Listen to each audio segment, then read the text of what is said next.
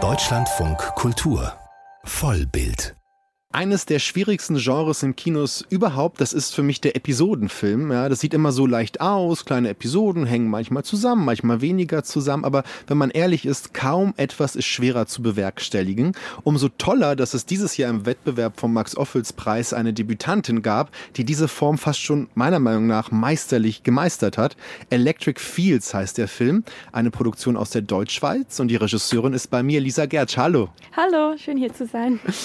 Äh, ich finde super, dass wir uns sehen. Der Film hatte ja auch heute äh, dieser Woche schon Premiere in Solothurn bei den Kollegen in der Schweiz und wir hatten ja diesen Bahnstreik. Äh, war es denn schwer, nach Saarbrücken zu kommen? Ja, wir mussten ein bisschen umorganisieren, aber mit ein paar Autos ging es dann doch. Ging es dann doch. Ja, zum Glück, sonst hätten wir uns nicht sprechen können. Also wir sprechen jetzt über Electric Fields. Das ist schon ein spannender Titel, weil Electric Fields, das klingt nach Spannungen, nach Ladungen, nach Entladungen.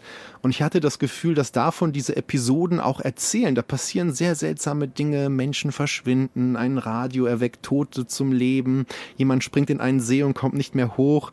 Was ist das für eine Welt, die du da entwirfst? Wie würdest du das beschreiben? Ja, ich kann es selber ganz schwer beschreiben. Mich überrascht es manchmal selber auch wieder, wenn ich den Film schaue, weil der ist ja so intuitiv entstanden, sage ich mal, ähm, so aus einer Lust heraus ähm, zu experimentieren und verschiedene Sachen auszuprobieren. Und der Titel, nach dem Titel habe ich lange gesucht. Ähm, irgendwann war klar, dass es in jeder Geschichte um, um diese kleinen Verschiebungen, kleineren oder größeren Verschiebungen geht. Und ja, es hat, gibt dieses Radio auch, das immer wieder auftaucht und Electric Fields heißt für mich eben auch, ist auch so ein Impuls, der durch diese Welten geht und, und die verbindet. Hm. Diese Geschichten sind verbunden lose eigentlich, muss man sagen, aber ich dachte mir auch, weil jede für sich funktioniert ja fast schon wie eine Kurzgeschichte für sich. Wie ist das geschrieben? Also setzt man sich dahin und sagt, ich brauche jetzt irgendwie sechs Vignetten oder entsteht das über einen langen Zeitraum? Ja, wir haben über eineinhalb Jahre gedreht. Das heißt, ähm, ich habe, ich wusste anfangs nicht, wie das Buch zu Ende geht. Wir haben, ich habe eine Episode geschrieben die dann mit äh, Michael Neuenschwander und Hans-Rudolf Twerenboll zusammen gedreht. Und dann haben wir das angeschaut und gesagt, okay, das könnte ein, einen längeren Film geben. Dann habe ich weitergeschrieben, dann kam die zweite Episode und es ging immer so weiter. Und anfangs war das sehr ähm, visuell. Also es gab die Verschiebung war immer visuell und dann wurde das immer, immer subtiler und, und die Episoden wurden immer länger und das, diese Verschiebung wurde immer ein bisschen weiter rausgeschoben und so ist dann das zu einem Film gewachsen ich fand, dass viele der Episoden auch so gewisse Urängste vielleicht verhandeln. Da gibt es so ein Liebespaar, er liegt im Bett, hört einen Song im Radio und dann sagt er ihr, ich glaube, die Welt ist jetzt untergegangen. Das sind so kleine, das sind diese kleinen, eigentlich großen Verschiebungen. Ich hatte auch das Gefühl, es geht viel um so eine moderne Einsamkeit. Diese Menschen, die sind manchmal so im Wald für sich, also es ist keine Familie, kein Umstand. Was hat sie an diesen vielen Emotionen da oder, oder ja, Seelenzuständen interessiert? Woher kam das? Ja, ich glaube schon auch, dass das alles, dass die Figuren so eine gewisse Einsamkeit verbindet und dass sie dem aber auch ein bisschen trotzen dadurch, dass sie diese, dass sie sich ein bisschen rausnehmen aus dieser Welt, also aus diesem Zustand der Welt, so wie er ist, dass sie sich da auch frei kämpfen. Also dass sie nicht nur untergehen, sondern auch, für mich sind sie auch ein bisschen trotzig. Und das das ist irgendwie auch entstanden. So, ich kann nicht sagen, dass das eine Absicht war, aber ich selbst, wenn ich jetzt all diese Episoden zusammen anschaue, dann habe ich das Gefühl, die sind alle so ähm, verbunden in diesem dass sie sich da so wegdenken. Ja, wegdenken, auch Alltagsflucht, auch Traumflucht, das ist auch so ein schönes Thema.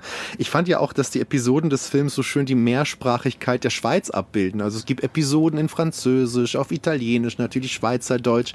Wieso war Ihnen das wichtig? Ähm, ja, das ist eine gute Frage. Ich mag Sprachen und ich mag verschiedene Sprachen und ich finde es auch schön, dass, dass man in der Schweiz so hin und her wechselt. Ja. Italienisch war für mich immer so ein auf unerklärliche Weise etwas, das in meinen Filmen fast immer vorkommt. Ähm, wir haben schon mal einen Film in Italien gedreht und, und mit der Zeit wurde das Italienisch eben dann auch über die Episoden auch so ein verbindendes Element. Und ähm, ich habe auch Verwandte in der Westschweiz und dann konnten wir da drehen und dann dachte ich, okay, es wäre doch schön, wenn dieser Mann, wenn er aus dem Wald kommt, eben nicht mehr seine Heimatsprache spricht, sondern mhm. eine andere. Das, das bietet auch irgendwie, ist ja ein Schatz. Man kann ja auch anders Schauspieler besetzen, dachte ich mir, wenn man diese Sprachen so offenlegt. Also es gibt ja auch sehr bekannte Schauspieler, die mitmachen. Sabine Timoteo, Julia Jentsch zum Beispiel. Das ist natürlich auch, ähm, war auch ein Punkt, dass, dass das Ensemble einfach so gewachsen ist mit der Zeit und natürlich manche sprechen Deutsch, manche sprechen Schweizerdeutsch. Ähm, und ich wollte das auch im Film so belassen, also in den Rollen auch so belassen. Kannten denn die Schauspieler alle Episoden oder war das wirklich so, als würde man viele kleine Kurzfilme drehen? Es war so, dass also natürlich je länger der Dreh ging, desto mehr Episoden waren schon da und konnte ich auch zeigen. Manche vom Ensemble wollten die Episoden auch gar nicht sehen, bevor sie selber gedreht hatten, um da auch frei zu bleiben im Kopf. Ähm, manche kannten wirklich nur ihre Episode und wussten einfach ungefähr, was das für ein Film wird.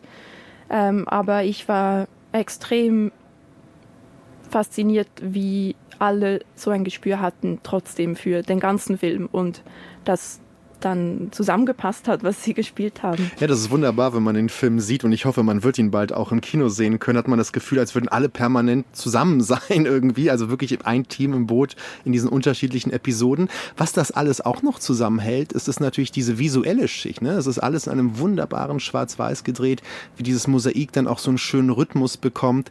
Aber wieso trotzdem diese Entscheidung für diesen poetischen Schwarz-Weiß-Zugang? Das war wirklich eine intuitive Entscheidung, dass wir das Gefühl hatten, dies, das passt zu, diesem, zu dieser ein bisschen entrückten Welt, die nicht ganz hier zu sein scheint, irgendwo durch. Und ähm, ja, das war einfach die Lust, das Schwarz-Weiß und eben 4 zu 3 zu machen. Das wirkt so ein bisschen weiter weg das stimmt, sagt Regisseurin Lisa Gertsch. Ihr Spielfilm Electric Fields gehört unter den Kritikerinnen und Kritikern hier zu den ganz großen Favoriten heute Abend auf den Hauptpreis. Vielen Dank und viel Erfolg. Vielen Dank.